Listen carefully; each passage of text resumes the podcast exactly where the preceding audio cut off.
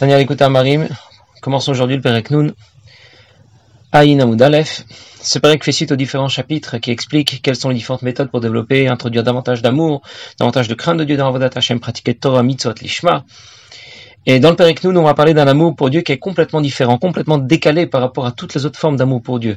On va parler d'un amour pour Dieu qui est plus haut et de nature complètement différente toutes les autres formes d'amour pour Dieu dont on a parlé jusqu'à présent nous engager à étudier la Torah, à pratiquer les mitzvot. Ça veut dire que parce que j'aime Dieu, eh je vais pratiquer Torah et mitzvot. Mon amour pour Dieu sera le moteur de mon engagement à étudier la Torah, pratiquer les mitzvot.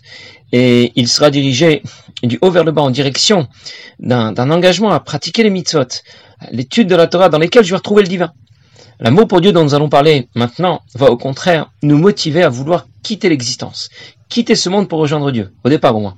C'est-à-dire qu'il sera au contraire dirigé du bas vers le haut, en direction du divin. Il s'agira de quitter le monde pour le rejoindre. Alors je vais déjà lire les quelques premières lignes dans les mots comme Toutes les autres formes d'amour dont on a parlé précédemment, on va les ranger dans la catégorie droite. Je vais tout de suite expliquer ce que ça veut dire?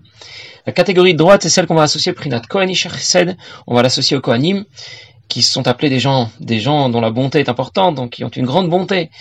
On va l'associer aussi à l'argent. Comme le pasuk qui dit, parce que la vanne a rejoint Yaakov, tu as beaucoup désiré la maison de ton père, et quand on parle du père, ça évoque tout de suite dans le schéma des sphirotes, Chorma, la première des sphirotes, puisque Chorma et Bina sont appelés Avaim. Je continue encore une petite ligne et je vais expliquer. Une autre forme d'amour pour Dieu qui dépasse les précédentes. Comment elle les dépasse? Kemalat Azav la Kesef. En qualité, pas en quantité, comme l'argent, pardon, comme l'or qui dépasse l'argent. Veyava Kerish C'est un amour pour Dieu qui cette fois n'est pas comparé à l'eau mais à une flamme. Prinat Gvurot qui n'est pas associé à la bonté mais au Gvurot Elionot. Ça veut dire à la rigueur. Des Bina Ilea Bina Ila la réflexion suprême, la réflexion supérieure, Bina et non pas Chorma. Zaken rappelait que dans les prakim précédents, nous avons expliqué qu'il existait différentes formes d'amour pour Dieu. Je le répète rapidement. À Avaraba, il s'agit d'un amour pour Dieu que Dieu lui-même nous inspire. Cela nous vient en cadeau si l'on est shalem si notre crainte de Dieu est complète. Avatolam, il s'agit d'un amour pour Dieu qui sera le résultat de notre réflexion au sujet de la manifestation du divin dans la création. Nafshi vitira, il s'agit d'aimer Dieu comme on aime la vie, parce que j'ai pris conscience qu'il est ma vie. Kevaradishtadal, il s'agit d'aimer Dieu comme on aime son père, parce que j'ai pris conscience qu'il est mon père. Kemanim apanim lepanim, il s'agit d'aimer Dieu après avoir pris conscience de tout ce qu'il a fait pour moi.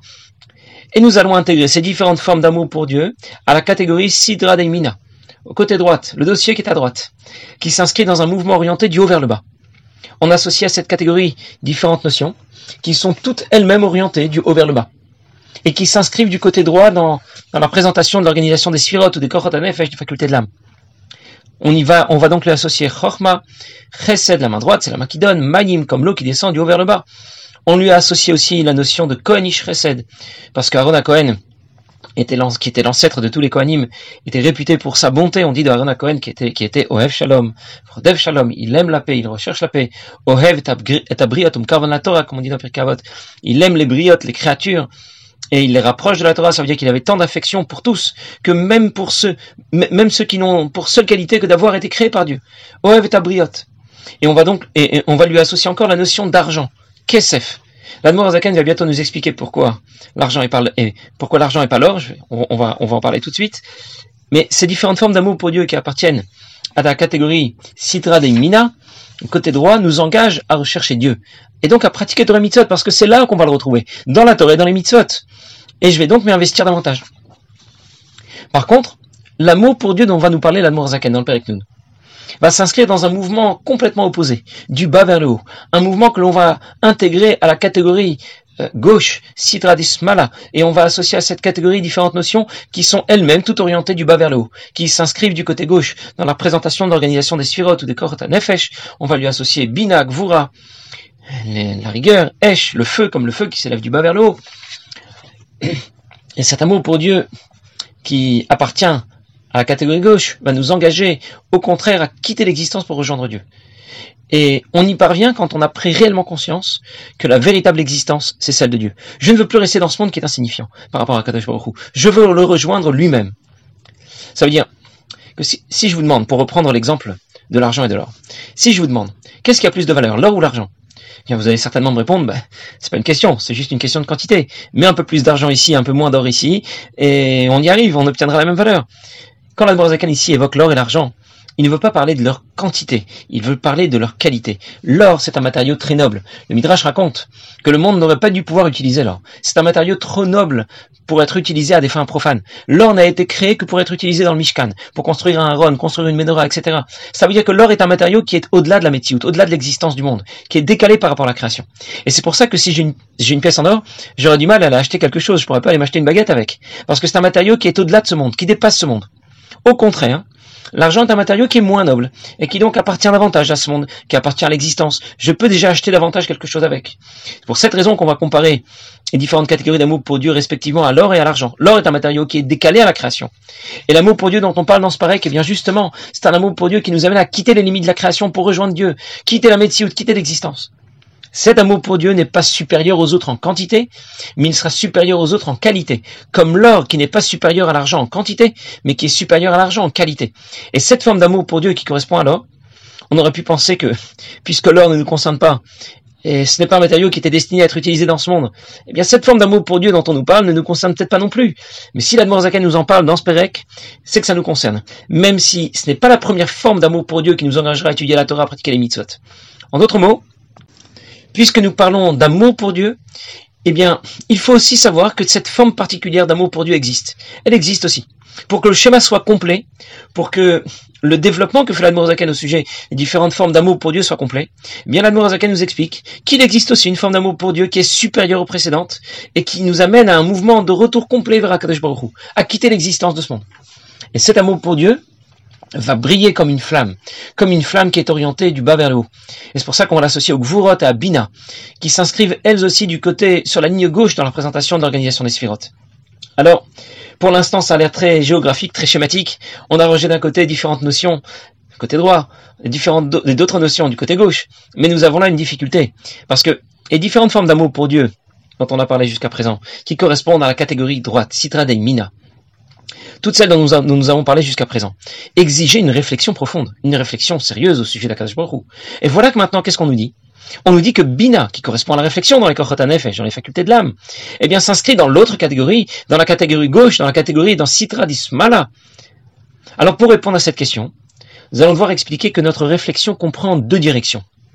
Notre réflexion va toujours associer Chorma et Bina. Chorma, c'est la première idée qui surgit, avant que je puisse la développer. Bina, c'est le développement que je vais faire à partir de cette première idée. Et donc les deux vont toujours être associés dans ma réflexion. Mais je peux réfléchir et associer Chorma et Bina de deux façons différentes. Soit Chorma sera dominant dans ma réflexion, soit c'est Bina qui sera, dominant dans ma, dans, dans, ma réflexion. On appelle d'ailleurs pour cela Chorma et Bina Avaem, le père, la mère. Pour qu'un enfant puisse naître, il a besoin de ses deux parents. Et quand je dois réfléchir, j'ai besoin de, d'éveiller en moi, j'ai besoin d'exploiter Chochma et Bina, ces deux facultés de mon âme. Mais lorsque les enfants vont naître, ils vont parfois ressembler davantage à leur père, physiquement ou dans le caractère, ou bien parfois ils vont ressembler davantage à leur mère. Alors les premières formes d'amour pour Dieu dont nous avons parlé, qui sont associées à la droite, à l'eau, Chesed, Cohen, etc., exigent qu'on mène une réflexion importante.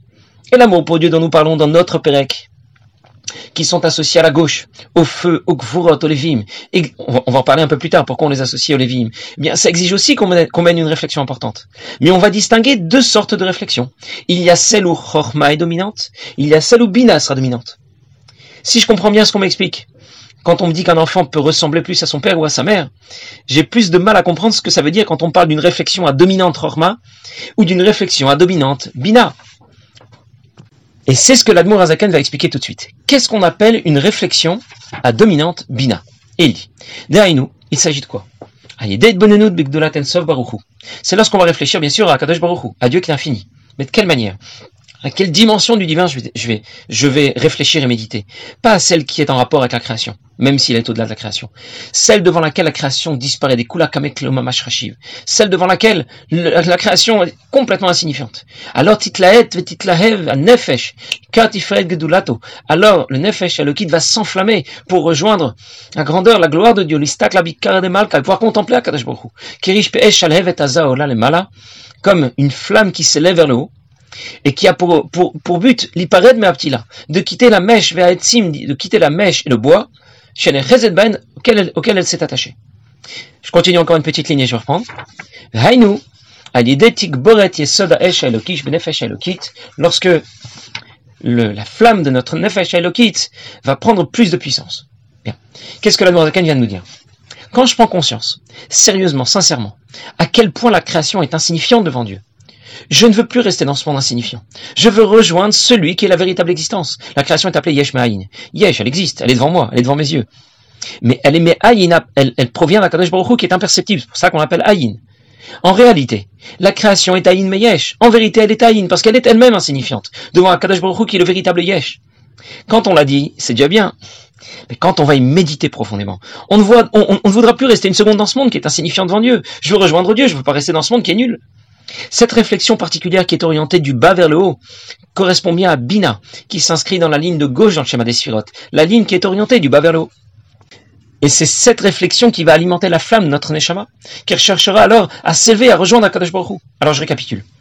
Ce qu'on appelle une réflexion à dominante Bina, c'est celle qui nous fait prendre conscience que Kula Kameklo Hashimamash. La création disparaît devant Akadosh Baruch Cette réflexion va enflammer notre Neshama, l'amener à vouloir rejoindre Dieu. Et ce qu'on appelle une réflexion à dominante Rochma, c'est celle qui au contraire va nous faire prendre conscience qu'il est ma vie, qu'il est mon père, il est même à l'école almine, il est à la fois intégré à la création, Sovev Kolalmin, au-delà de la création, et cette réflexion va nous engager à retrouver Akadosh Baruch mais cette fois dans l'étude de la Torah, dans la pratique des mitzvot. S'il est ma vie, je veux rester en vie. S'il est mon père, je veux le retrouver. Dans Torah et mitzvot, je me dirige du haut vers le bas. La a parlé de Tikboret Yesoda Esh, de la flamme notre nefesh Elokit qui va prendre plus de puissance. Chaque élément appartenant à la création est composé de l'association de quatre éléments de base. Esh, Ma'imafa. Le feu, l'air, l'eau et la terre. C'est aussi vrai sur le plan spirituel. le nefesh Elokit est aussi composé de ces quatre mêmes éléments de base spirituels. Alors, celui qui nous intéresse ici, c'est Yesada Esh, la flamme de notre Nefesh Elokit. Notre Nefesh Elokit a déjà cette flamme d'amour pour Dieu. Mais cette flamme a été ravivée par la réflexion que j'ai menée au sujet d'Akadosh Baruch lorsque j'ai considéré que que la création s'efface littéralement devant Akadosh Baruch Qu'est-ce qui va retenir Maneshama dans ce monde et l'empêcher de quitter le corps dans lequel elle se trouve? C'est justement le corps qui va la retenir. Comme une mèche ou comme du bois, disait l'Amour Azaken, un petit lava et qui vont retenir une flamme qui sautille. Al-Morzaken parle d'une mèche et de bois quand il parle du corps parce qu'il y a une différence entre une flamme qui va briller avec plus de pureté si elle prend sur une mèche et qui brillera avec moins de pureté si elle prend sur du bois. Et la mèche et le bois représentent le corps parce que la mèche représente les pensées de l'homme qui sont donc plus pures alors que le bois représente ses paroles, ses actions, qui sont donc plus grossières et qui représentent ce qu'il y a de plus grossier, qui appartient au corps, mais ce qu'il y a de plus grossier. Alors pour conclure, quand on réfléchit à la grandeur de Dieu, on va développer notre amour pour Dieu, mais selon la qualité de notre réflexion et pas son intensité. Notre amour pour Dieu sera de qualité différente, pas d'intensité différente. Elle sera plutôt comparée, au feu ou à l'eau, au gvurot ou au chassadim, à bina ou à chorma, à Cohen ou au Lévi. La Noirzaken va expliquer que cet amour pour Dieu, qui m'engage dans un premier temps à quitter l'existence de ce monde, ne s'arrête pas là. Dans un deuxième temps, elle m'engagera à rejoindre l'existence de ce monde pour y pratiquer Torah Mitzvot. Parce que c'est ce que Dieu attend de moi. J'aime Dieu, je veux disparaître, je veux rejoindre Dieu. Une seconde, Dieu m'attend dans ce monde. C'est ici qu'il m'attend. Il veut que je pratique dans ce monde Torah Mitzvot. Alors, en retour, euh, il y aura un retour de flamme qui m'engagera dans la direction des, mitzvot, dans la direction de l'étude de la Torah. Et c'est complètement différent des autres formes d'amour pour Dieu dont on avait parlé auparavant, qui nous engagent directement à pratiquer Torah et mitzvot, en un seul temps et pas, et pas en deux étapes, pour y retrouver Akadosh Baruch Hu, retrouver Akadosh Baruch qui s'est introduit dans Torah et mitzvot. J'aime Dieu et je veux le rejoindre. Où je vais le trouver Dans Torah et mitzvot.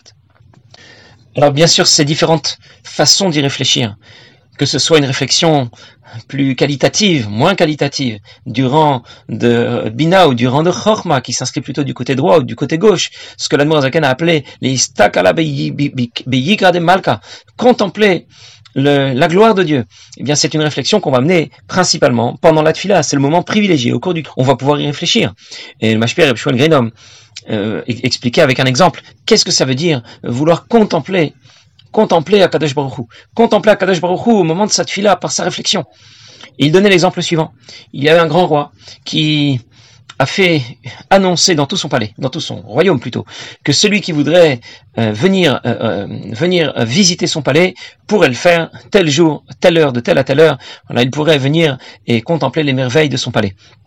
Eh bien, beaucoup de gens sont venus, sont venus au rendez-vous le jour, l'heure fixée, et ils ont profité du moment qu'ils avaient pour regarder les objets précieux, les objets de valeur qu'il y avait dans le palais, les beaux, les belles peintures qu'il y avait, qu'il y avait accrochées au mur, les belles décorations, et ils étaient émerveillés de ce qu'ils pouvaient voir. Mais il y avait là, parmi, parmi la foule, il y avait quelqu'un qui était plus racham que les autres, quelqu'un qui euh, ne regardait pas les décorations sur les murs. Il a été demandé, euh, il, a, il, a, demandé euh, à ne pas seulement se contenter de voir les décorations qu'il y avait sur les murs, de voir les beaux cadres et les beaux meubles. Il a demandé qu'on fasse une petite fente dans la porte, dans la porte de la salle du trône, et qu'il puisse un instant regarder le roi lui-même, le roi dans toute sa splendeur, dans la salle, dans la salle du trône. Et lui ne s'est pas intéressé à toutes les merveilles qu'il y avait dans le palais du roi, mais il n'a fait que regarder, il a passé tout le temps qu'on lui avait donné à regarder à travers cette fente, Meler Beyofio, à voir le roi dans toute sa splendeur. Voilà ce qu'on appelle l'Istakalabikara de Marka, ne pas contempler la manifestation de Dieu dans la création, comme on en a parlé dans les prakim précédents, mais cette fois contempler Dieu lui-même, si on peut dire. Considérer la grandeur de Dieu lui-même, et c'est celle dont on, euh, dont, on, dont on nous parle tout au long de la tfila, celle que l'on va considérer par la, par la réflexion que l'on va mener tout au long de la tfila. Passez une bonne journée.